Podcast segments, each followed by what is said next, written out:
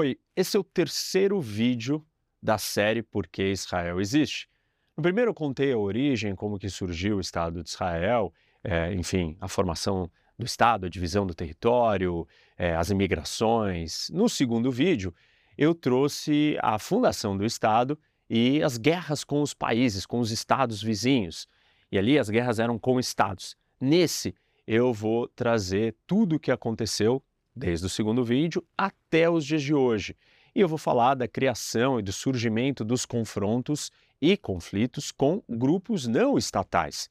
Então, estou falando aqui de OLP, Hamas, grupos terroristas palestinos e os choques e guerras que existiram contra Israel nesse período. E também, né, vamos chegar nos dias de hoje e vai ajudar vocês a entenderem uma série de coisas é, que acontecem hoje que estão ligadas com esses últimos desdobramentos mais recentes. Pessoal, deixa eu fazer uma pausa aqui no vídeo para falar do nosso patrocinador e parceiro, a Insider, que nos permite produzir esses conteúdos de extrema qualidade para vocês. E nós temos uma promoção especial do dia 13 ao 19 de novembro, que é a T-Shirt Week. Tem aqui no site descontos excepcionais até 40%. Então, tanto masculino quanto feminino.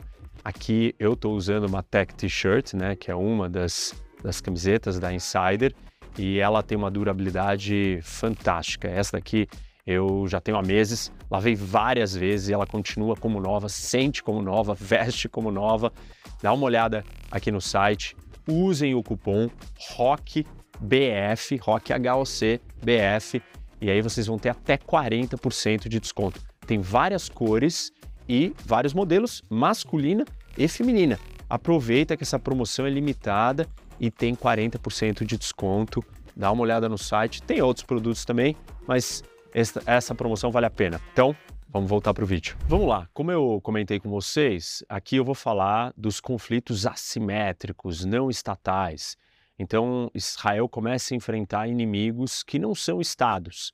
E o primeiro deles é a OLP, Organização para a Libertação da Palestina, que ela é criada no Egito em 1964 e ela tem como objetivo oferecer um caminho, uma solução política e pacífica para o conflito, dando aos palestinos uma autoridade, uma administração, uma capacidade de se governar e então é, retomar os seus territórios, os territórios onde seriam o seu Estado. Mas a OLP não ficou só na atuação política, administrativa para resolver o conflito.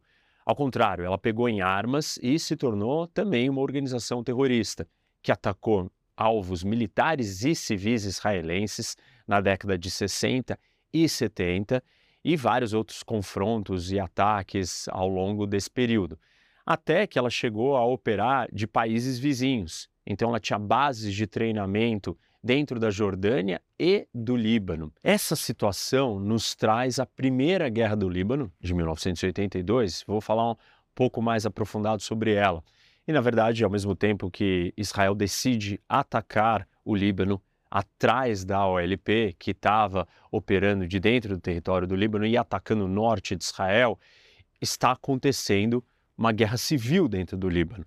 Então, Israel entra dentro do território do Líbano para tentar é, anular a atuação da OLP, que ficava ali lançando ataques para Israel. E no dia 6 de junho de 1982, Israel lança uma grande ofensiva em direção ao Líbano, né, uma invasão terrestre em grande escala, em direção à capital do Líbano, Beirute, e aí os confrontos acontecem em grande intensidade na capital, tem um cerco à cidade, é, vários bombardeios acontecem é, com efeitos grandes no Líbano todo.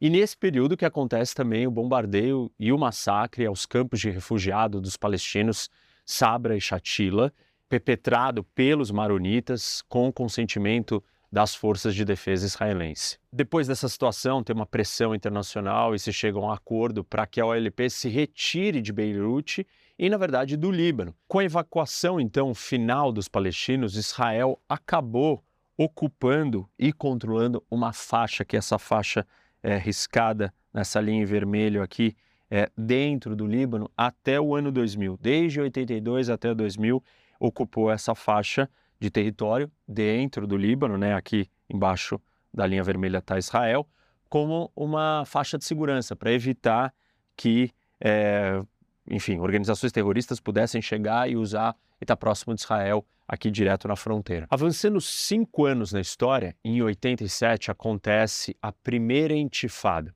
Intifada em árabe quer dizer rebelião, revolta popular, e ela é uma revolta que acontece por parte dos palestinos, insatisfeitos com a situação, com a falta de controle do seu território, com as condições econômicas, com a não paz, né, a não solução do conflito. E aí eles partem para as ruas para confrontar a polícia, o exército, greves, uma série de distúrbios. O estopim dessa primeira intifada foi em 8 de dezembro de 1987 com um acidente de trânsito. Um caminhão israelense na faixa de Gaza bate num carro, quatro palestinos morrem e aí as pessoas saem às ruas para protestar, isso vai ganhando uma velocidade e toma conta dos territórios palestinos. Então, isso vai durar desde 87 até 1993. A tática palestina né, de revolução, é, protesto, manifestação e choque com a polícia e com o exército, algumas vezes de forma mais pacífica, mas na maioria das vezes confrontos direto com violência. E aí Israel responde com militares, polícia e forças de choque, então tem tanques, vai ter um monte de mortos e feridos nesses choques. Isso causa uma comoção, né? a opinião pública internacional começa a prestar atenção, muitos simpatizam pela causa palestina, isso acaba levando a situação para um, uma mesa de negociação e daí nós vamos entrar então no processo de Oslo. Esses acordos eles são extremamente importantes. Eles acontecem em 1993. Eles são negociados é, secretamente entre Israel e a Organização para a Libertação da Palestina, OLP.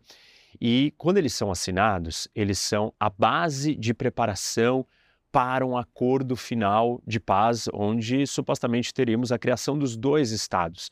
E ali uma série de é, premissas e bases fundamentais são estabelecidas e que provavelmente serão as bases de um futuro acordo de paz definitivo se acontecer. Oslo traz, primeiro, o reconhecimento mútuo a Israel e à autoridade palestina. Então, a OLP reconhece que o Estado de Israel vai existir e Israel reconhece a OLP como a autoridade palestina para governar os territórios. E aí o Arafat, que estava exilado, estava fora, ele volta e ele vai vir comandar os territórios é, da Cisjordânia e de Gaza. Como eu falei para vocês, a parte principal do Acordo de Oslo é essa transição para entregar os territórios, né? Aqui, esse daqui é a Cisjordânia, da Cisjordânia e Gaza para os palestinos, para os palestinos administrarem, é, terem o controle e se governarem nesses lugares onde eles estão vivendo. Então, assim, é quase um Estado, é quase a criação do Estado. Por que não é a criação do Estado? Porque era uma transição, é, precisava negociar ainda outros detalhes, outras questões, e esse era um processo de ir desescalando e achando um caminho e vendo se aquilo ia dar certo e se ia funcionar. Por que ia dar certo e funcionar? Porque nós temos um elemento da segurança do que acontecia aqui dentro. Como Israel tinha sido vítima de vários ataques é, dos países árabes e dos palestinos, né, que eu contei no vídeo 2 e também no 1, um, de certa maneira, Israel está preocupado com a sua segurança. Então, o resultado da Guerra de 67, que eu expliquei para vocês no vídeo 2, é Israel controlando e ocupando muitos territórios depois de atacada. E aí, então, Israel passa a controlar, os palestinos não têm o controle, os palestinos continuam não reconhecendo a existência de Israel, a OLP surge, como eu expliquei para vocês aqui, mas ela não surge para negociar a paz. E aí aquela ideia que eu também contei no vídeo 2 sobre a resolução da ONU 242, que fala da troca de territórios pela paz, ela não é implementada. E lembro para vocês, Israel estava disposto a implementar aquilo desde que os países árabes ou os palestinos reconhecessem a existência do Estado de Israel e lidassem com a questão da segurança das fronteiras. Então, para se ter a paz, Israel daria de volta os territórios né, é, ocupados em troca da paz. E a paz é paz, reconhecimento e segurança de fronteira, que foi exatamente o que aconteceu com o Egito que eu expliquei para vocês. Mas aqui isso não aconteceu, porque a OLP pega em armas e parte para o ataque novamente, ainda buscando e almejando ter o controle total do território, expulsar os israelenses de tudo que eles acreditam que tem que ser a terra palestina, como muitos falam, e essa frase é importante, quem escutar isso por aí vai entender é, parte do problema, porque nós temos o conflito até hoje. Quando dizem para uma Palestina livre do rio ao mar. Do rio, qual rio? Rio Jordão. Rio Jordão está aqui, o mar é o que? O Mediterrâneo. Do rio ao mar significa que se a Palestina vai ser do rio ao mar, não vai existir Israel. Então, quem clama e fala esse tipo de coisa continua não reconhecendo a existência do Estado de Israel. E muitos ainda falam isso, então aqui nós estamos nesse contexto e por isso que vem Oslo. E aí então Israel, no acordo de Oslo, fala: tá bom, eu vou entregar os territórios, você vai me reconhecer, OLP, vamos começar um processo de transição. O que, que é essa transição? Nós vamos dividir a Cisjordânia em três partes: a área A, B e C. E coisas diferentes acontecerão em cada uma dessas áreas. Na área A, que é a mais clara, então esses grandes centros urbanos aqui, o acordo diz o seguinte: os palestinos, a autoridade palestina, ela vai ter a administração civil e militar. O que é administração civil e militar? Ele vai ser o governo, ele vai cuidar de todas as atividades, todas as regras, ele vai gerir as pessoas, a população palestina. E militar. Eles são responsáveis, os palestinos são responsáveis pela segurança do que acontece na área A. Na área B, os palestinos, que a área B ela é a mais escura aqui, um pouquinho mais escuro, todos esses outros pontos é, salmão aqui mais escuro, é, o que, que vai acontecer? Os palestinos têm a administração civil, mas a segurança será feita por Israel. E na área C, que é o resto do território, que hoje engloba 60% do total da Cisjordânia, quem tem o controle civil e militar é Israel. E aí vamos lá, por que, que isso é dessa maneira? Porque, obviamente, Israel ainda teme que a segurança não seja bem feita. Então, Israel quer ter o controle, por exemplo, da fronteira da Cisjordânia com a Jordânia. A mesma preocupação e o mesmo problema que a gente assiste hoje em Gaza, como é que o Hamas tem tantas armas em Gaza? Essas armas chegam pela fronteira com o Egito. Israel não tem controle dessa fronteira. Então, para evitar que a Cisjordânia se torne uma grande base de ataque contra Israel, Israel precisa controlar a fronteira com a Jordânia. Então, muitas dessas áreas aqui são áreas de controle israelense. Isso é um problema a ser resolvido num acordo final de paz e não vai ser tão fácil de resolver, porque Israel vai ter sempre essa preocupação. E aí eu volto para aquele texto da Resolução 242, lembra? Fronteiras seguras. No Egito, isso foi resolvido com a criação também de faixas onde os egípcios não podem trazer o seu exército próximo à fronteira.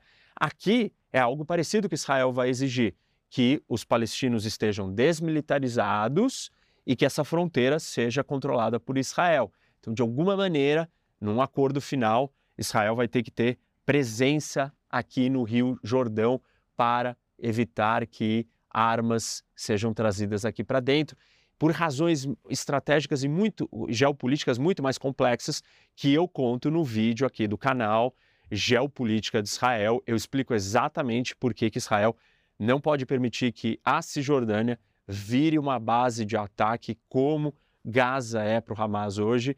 Por questões geográficas e geopolíticas, assistam esse outro vídeo. É interessante para complementar vocês entenderem a importância e a diferença do tratamento que Israel dá para esse território. Não é só o tamanho mas é a posição que ele está elevada geograficamente em relação ao resto do território de Israel.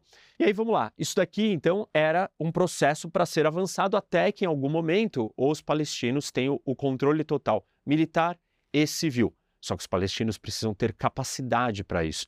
Eu já comentei com vocês, eh, acho que no primeiro ou no segundo vídeo, que os palestinos têm dificuldade de governar e controlar, inclusive, suas próprias cidades no tema da segurança.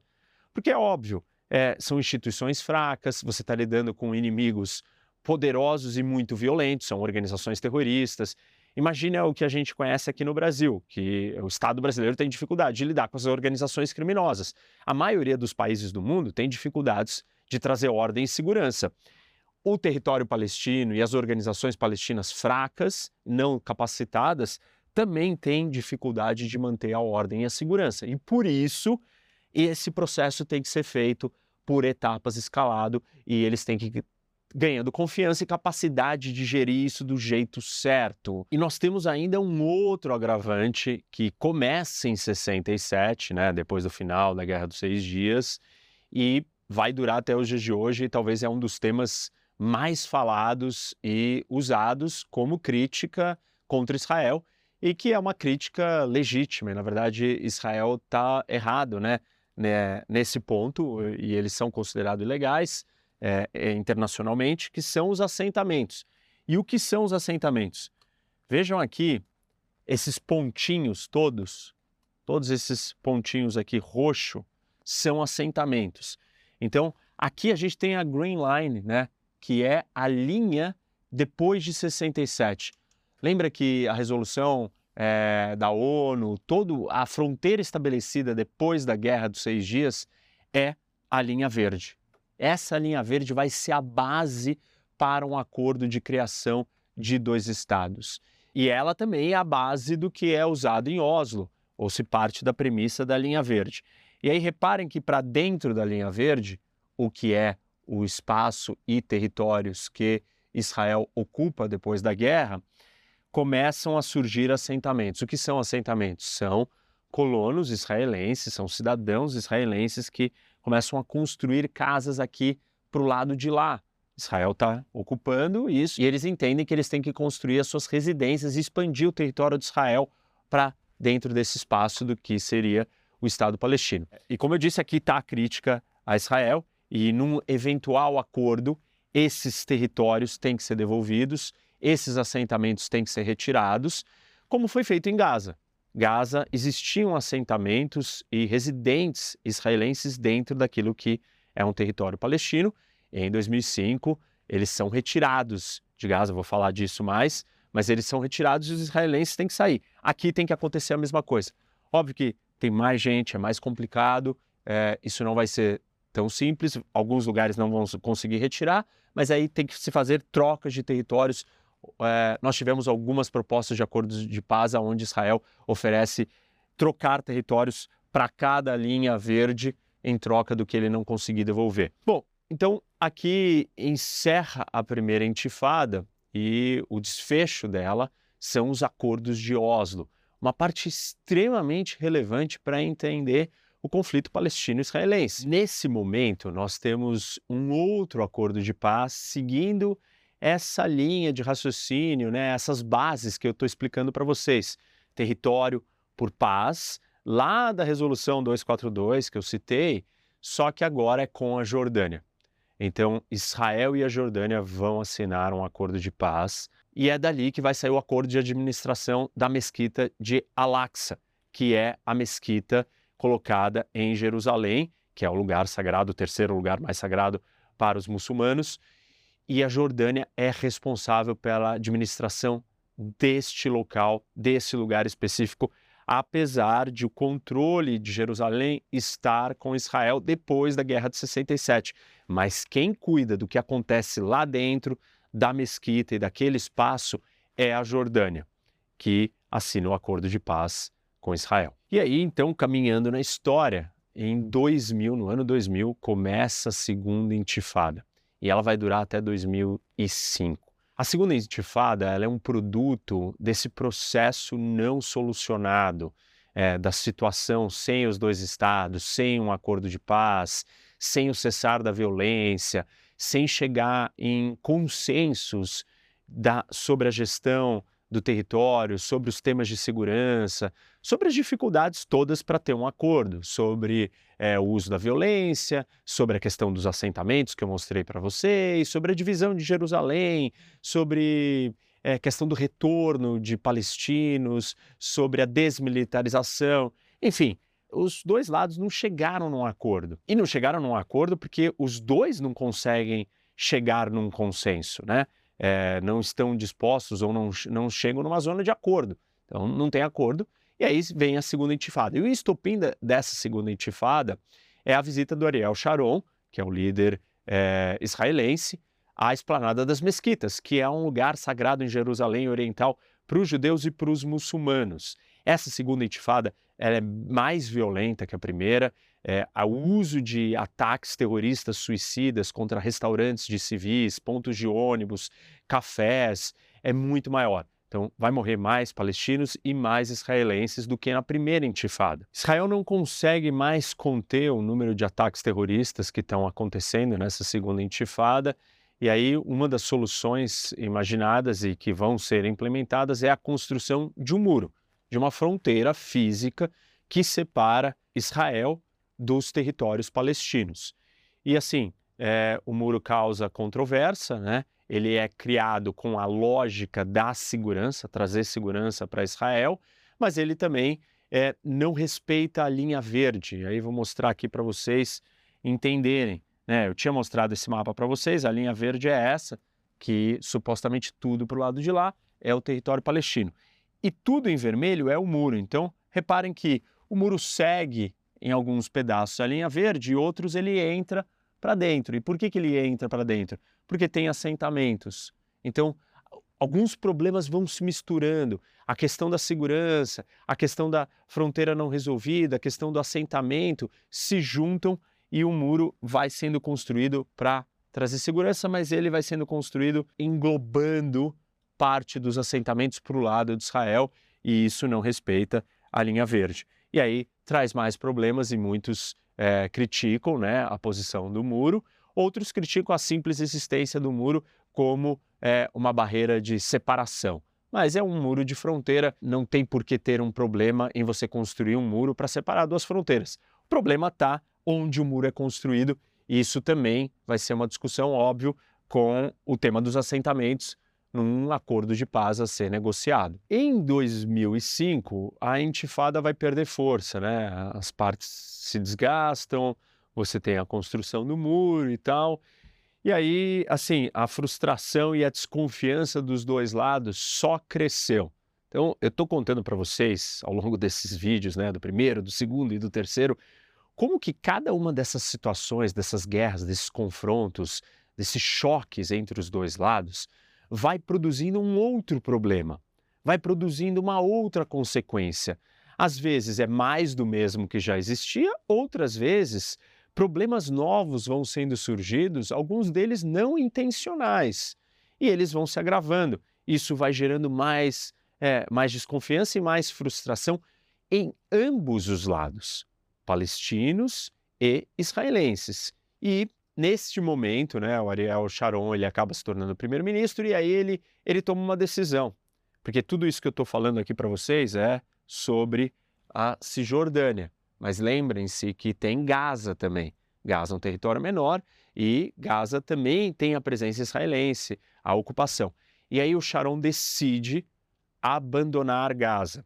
A mesma coisa que acontece aqui acontece lá numa escala menor. Só que Israel vira e fala assim: não, não importa que não tenha acordo, não importa que não tenha controle de fronteira, não importa que tenha segurança ou não, eu vou simplesmente sair. Eu não vou mais querer controlar a fronteira lá dentro, eu não vou mais tentar policiar o que está acontecendo aqui dentro. Se tiver explosivo, não tem, é, se tiver homem-bomba, terrorismo, não, não quero saber. Eu vou me retirar de Gaza e vou retirar os israelenses, os colonos, os assentamentos que tem dentro de Gaza. E aí ele faz isso à força e eu já falei isso em vários outros vídeos, nos cinco mitos da guerra, né? Eu explico que Israel não está dentro de Gaza, e aí ele retira esses colonos é, israelenses, são por volta de 8, 9 mil israelenses que, que não querem sair, são retirados à força pela polícia e pelo exército de Israel de dentro de Gaza. Entrega o território inteiro, incondicionalmente, unilateralmente, de volta para os palestinos fala: tá bom, é todo de vocês. Isso é um grande experimento do ponto de vista né, dos israelenses. Falaram assim: bom, a gente não consegue chegar num acordo final, eles não abdicam do uso da violência. Você tem grupos terroristas ainda imaginando que Israel vai deixar de existir, tentando atacar civis israelenses.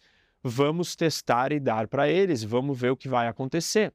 E aí Israel entrega Gaza e óbvio que é, a ideia de que devolver o controle e o território pode trazer a paz não acontece em Gaza. Então vocês imaginam que com toda essa história, com toda essa bagagem que eu estou contando aqui para vocês, nós podemos replicar esse mesmo raciocínio para a Cisjordânia. Muitos em Israel vão dizer o seguinte: se fizer a mesma coisa aqui, esse território vai virar um grande, uma grande base de ataque a Israel. E aí, com a questão geopolítica e geográfica desse território, Israel corre um risco muito maior. Então, não se chegamos a um, uma solução aqui e a base, o ponto do parte do problema está muito ligado com o que nós estamos assistindo hoje em dia na guerra do Hamas dentro de Gaza, usando aquele território só para violência, tendo na sua carta de fundação que Israel não tem que existir e que ele tem um projeto de destruir Israel, os judeus, e isso faz os israelenses olharem e ficarem travados e, enfim, enquanto isso você tem movimentos que continuam expandindo assentamentos né, por parte de Israel e vai complicando ainda mais a percepção dos dois lados. Avançando mais um ano na história, em 2006 nós vamos ter a Segunda Guerra do Líbano. E a primeira ela foi causada pela OLP, que eram palestinos que caminharam para o território do Líbano, né? Aqui está Israel, a fronteira com o Líbano está aqui. Dessa vez, a guerra não é contra os palestinos no Líbano, mas contra a organização terrorista Hezbollah. E o Hezbollah é um braço xiita dentro do Líbano, né? uma parte da população do Líbano é de muçulmanos xiitas que estão ligados com o Irã e o Hezbollah é esse grupo terrorista, essa milícia, essa organização que ocupa, controla e faz parte é, do Líbano, mas é a parte mais poderosa e financiado e apoiado pelo Irã. Aí o Hezbollah faz um ataque aqui na fronteira com Israel, matando três soldados israelenses e capturando dois outros. Israel responde, esse conflito dura um pouco mais de 30 dias, é um conflito intenso. Israel bombardeia muitas áreas do Hezbollah dentro do país, causa é, um estrago né, para o Líbano e para o Hezbollah, acaba fazendo uma invasão terrestre limitada aqui no sul para garantir que o Hezbollah não tenha capacidade de atacar, né, porque ele tem posições colocadas aqui no sul, mais próximos da fronteira, com seus mísseis, seus foguetes, conseguem chegar às cidades israelenses. É, é um confronto intenso, de curta duração. O Líbano é muito criticado por não conseguir controlar uma parte do que acontece dentro do seu país, ou seja, né, o Hezbollah de muitas maneiras é mais forte que o governo do Líbano, mais poderoso militarmente, faz o que quer e quem acaba pagando é, o pato ou sofrendo as consequências disso é o resto da população do Líbano nesse sentido. E dentro de Israel tem um debate intenso, profundo, é, sobre a eficácia da operação e a capacidade de lidar com o Hezbollah e ter sido bem sucedido ou não essa guerra. Mas o fato é que essa situação acaba estabelecendo uma posição de deterrence, né, de dissuasão de Israel com os seus inimigos é, terroristas, no caso especificamente o Hezbollah. Porque depois dessa guerra, o Hezbollah não ataca mais Israel as consequências, o estrago que o Hezbollah sofreu, acabam limitando e fazendo eles calcularem ou entenderem que não vale a pena entrar em guerra novamente com Israel. A, a questão da dissuasão, né, a demonstração de força, ela é muito importante nos conflitos ou na região como um todo. É, a lógica da força, ela faz muita diferença no Oriente Médio, pelos problemas de instabilidade, de segurança e de disputas. Então, mostrar força é uma maneira de inibir os seus adversários e inimigos a continuarem te atacando. É isso que Israel tentou lidar ou fazer com Hamas, não com Hezbollah, mas com Hamas, durante bastante tempo. Olha, se você me atacar, as consequências serão grandes e graves, então não faça isso. Isso deu certo com Hezbollah, porque desde então Hezbollah não entrou mais em guerra. Neste momento, né, com a guerra do Hamas, agora aqui em 2023, nós estamos discutindo se o Hezbollah vai ou não entrar. E até então, ele tem lançado pequenos ataques, mas não se mostrou disposto a entrar numa guerra aberta contra Israel. Talvez porque em 2006 o efeito dissuasório foi reestabelecido e funcionou para segurar o Hezbollah hoje em dia. Esse é o último grande conflito que Israel enfrenta contra grupos não estatais, né, organizações terroristas. É, depois disso, nós vamos ter o episódio, a situação da guerra de hoje, 2023. Obviamente que isso não significa dizer que não existiu nenhum conflito, nenhum choque nenhum nível. Ao contrário, é, os dois lados continuam sendo inimigos e continuam é, em atrito constante. Então você tem manifestações, você tem protestos, você tem choques com o exército, com a polícia, você tem ataques terroristas constantemente.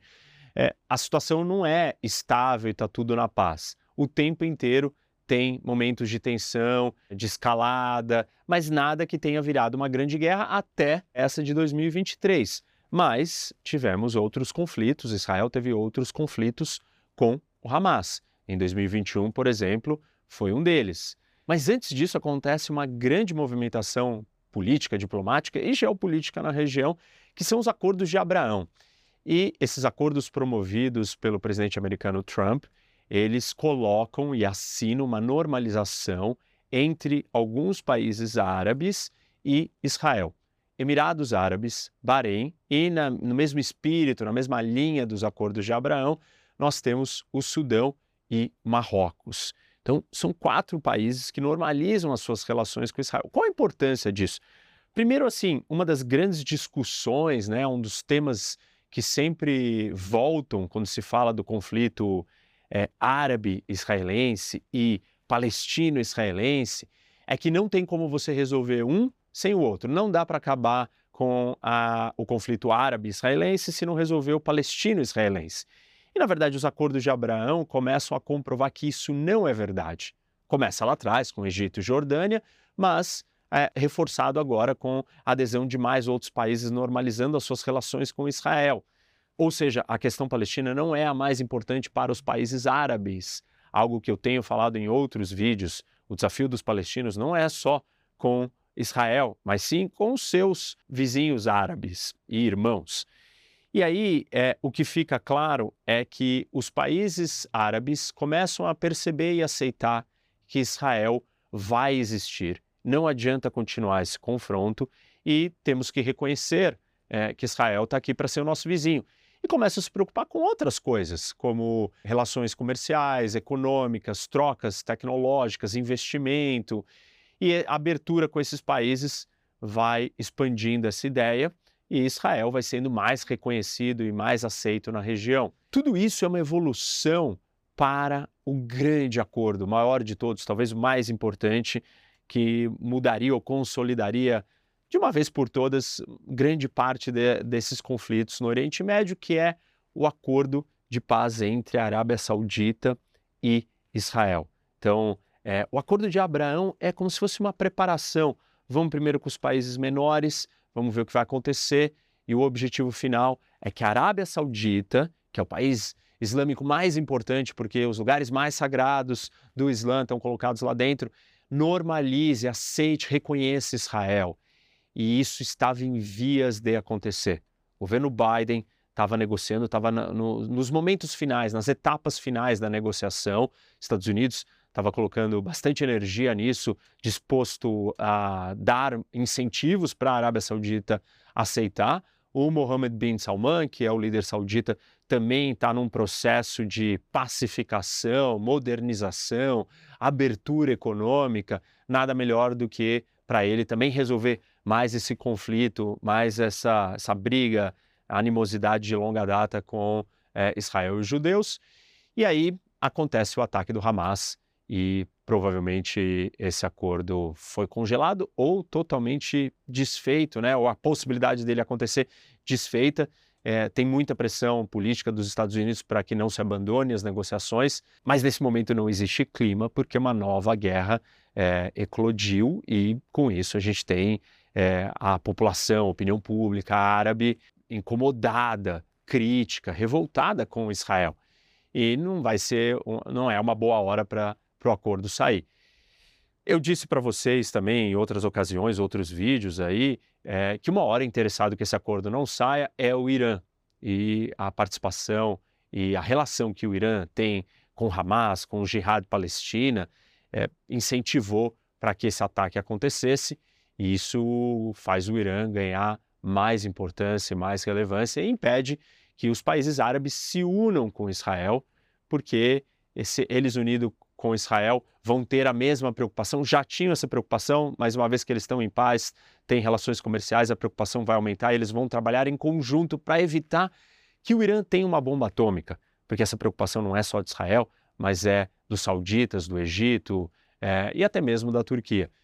Mas o ataque do Hamas ele acaba com essa possibilidade. Pelo momento, a gente tem que acompanhar e ver o que vai acontecer mais para frente. Bom, quero fazer um resumo aqui dos três vídeos, né? Eu coloquei uma pergunta para vocês: por que Israel existe?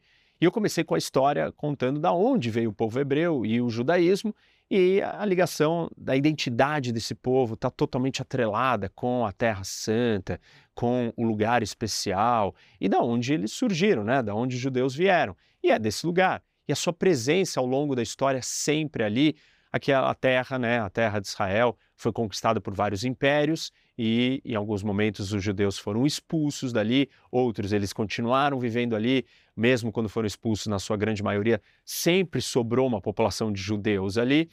E óbvio que a pergunta né, que eu coloquei para explicar por que, que Israel volta a existir, porque nós temos episódios ao longo da história de perseguição massiva contra os judeus, essa é história do antissemitismo. Antissemitismo é um fenômeno de uma forma de preconceito extrema, uma forma de racismo, é, uma forma de extermínio e genocídio contra o povo judeu. O ápice disso é a Segunda Guerra Mundial, com o Holocausto, com o nazismo, e depois disso os judeus têm clareza de que não tem mais como eles sobreviverem ao longo da história se eles não tiverem no seu lugar, na sua terra e terem o seu Estado. Porque se você não tem um Estado, você é sempre uma minoria. O povo judeu já é um povo muito pequeno, no geral, no mundo inteiro, e se ele estiver dentro de outros lugares, outros estados, vivendo em outros países, ele vai ser uma minoria dentro daquele lugar. E como uma minoria, ele não vai ter voz, ele não tem um exército próprio, ele não tem um lugar para se refugiar, para fugir. E como todos os povos almejam a sua autodeterminação, a capacidade de ser soberano, cuidar do seu futuro e do seu destino, o povo judeu não é diferente. E o movimento sionista é isso, é um movimento nacionalista para que os judeus tenham o seu Estado como todos os outros movimentos nacionalistas, como o movimento nacionalista palestino, que quer que os palestinos tenham um Estado, como o movimento nacionalista dos curdos, que quer que os curdos tenham um Estado, como o movimento nacionalista dos americanos, dos franceses, dos brasileiros e todos os povos que têm o seu país. Os judeus não são diferentes nesse quesito, só que eles precisam ter um país para eles, aonde eles são a maioria e não a minoria, porque se eles forem a minoria, eles voltam para a situação anterior, aonde a maioria pode é, decidir persegui-los e eles não vão conseguir sobreviver. Para as pessoas que não entendem, não, não, com, não conseguem compreender por que, que precisa ser um Estado só para os judeus, dado a história da perseguição do antissemitismo no mundo, os judeus precisam ter um lugar seguro para eles, aonde eles terão um exército próprio, fronteiras, território, soberania, para se refugiar, para se proteger e se defender, caso eh, decidam atacá-los novamente. E esse Estado precisa ser de maioria de judeus. E não tem nada de errado com isso, porque a maioria dos estados no mundo é assim. A maioria dos, dos países quer que a maioria da população seja da origem e da identidade do seu lugar. Claro que existe migração e miscigenação e misturas e povos que vêm de outros lugares para viver. Isso já existe em Israel, como eu mostrei para vocês e tenho falado aqui. Tem árabes, israelenses, é, tem drusos, tem judeus do mundo inteiro de outras nacionalidades, nacionalidades duplas, vivendo ali em Israel. Então não é que Israel é um estado separado diferente dos outros, ele segue os mesmos padrões, mas a maioria da população tem que ser judaica, dado esse contexto. E aí Israel então tem a oportunidade de criar o seu estado, cria, funda e nunca os seus vizinhos reconhecem a existência do Estado de Israel. Não querem que os judeus morem ali, não querem que exista um país Israel com judeus naquela terra.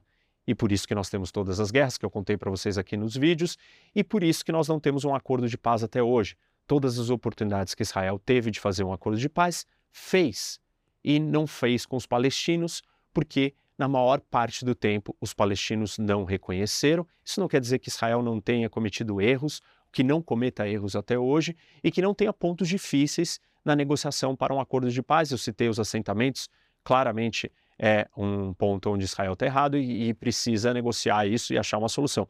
Mas, na essência, no final das contas, é, Israel e os judeus querem viver em paz com seus vizinhos, porque são um povo pequeno e querem não ser exterminados. E vão seguir a mesma linha que os palestinos, mas os palestinos ainda não aceitaram isso. Não acho que seja a maioria, mas eles são levados e sequestrados, diríamos assim, muitas vezes por grupos radicais, como o Hamas, que ocupa Gaza e tem na sua carta de fundação que quer exterminar os judeus e tirar o Estado de Israel.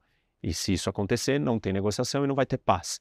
Então, esse impasse continua o mesmo, uma vez que a gente mude essa mentalidade dos palestinos quererem e aceitarem que Israel vai existir ali, nós precisamos começar a negociar os detalhes de como que dois estados serão criados.